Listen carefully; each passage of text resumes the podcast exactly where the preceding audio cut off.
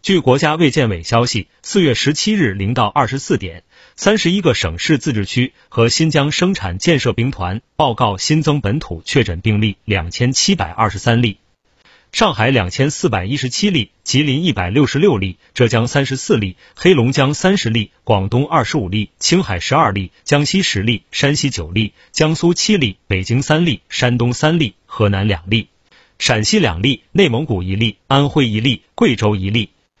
三十一个省市自治区和新疆生产建设兵团报告新增本土无症状感染者两万零六百三十九例，上海一万九千八百三十一例，吉林三百七十六例，江苏九十例，安徽五十八例，山西五十例，浙江四十二例，江西三十四例，云南三十一例，山东二十七例，黑龙江二十四例，福建十八例，广西十六例，湖北十一例，广东十例，辽宁九例，河南八例，青海四例。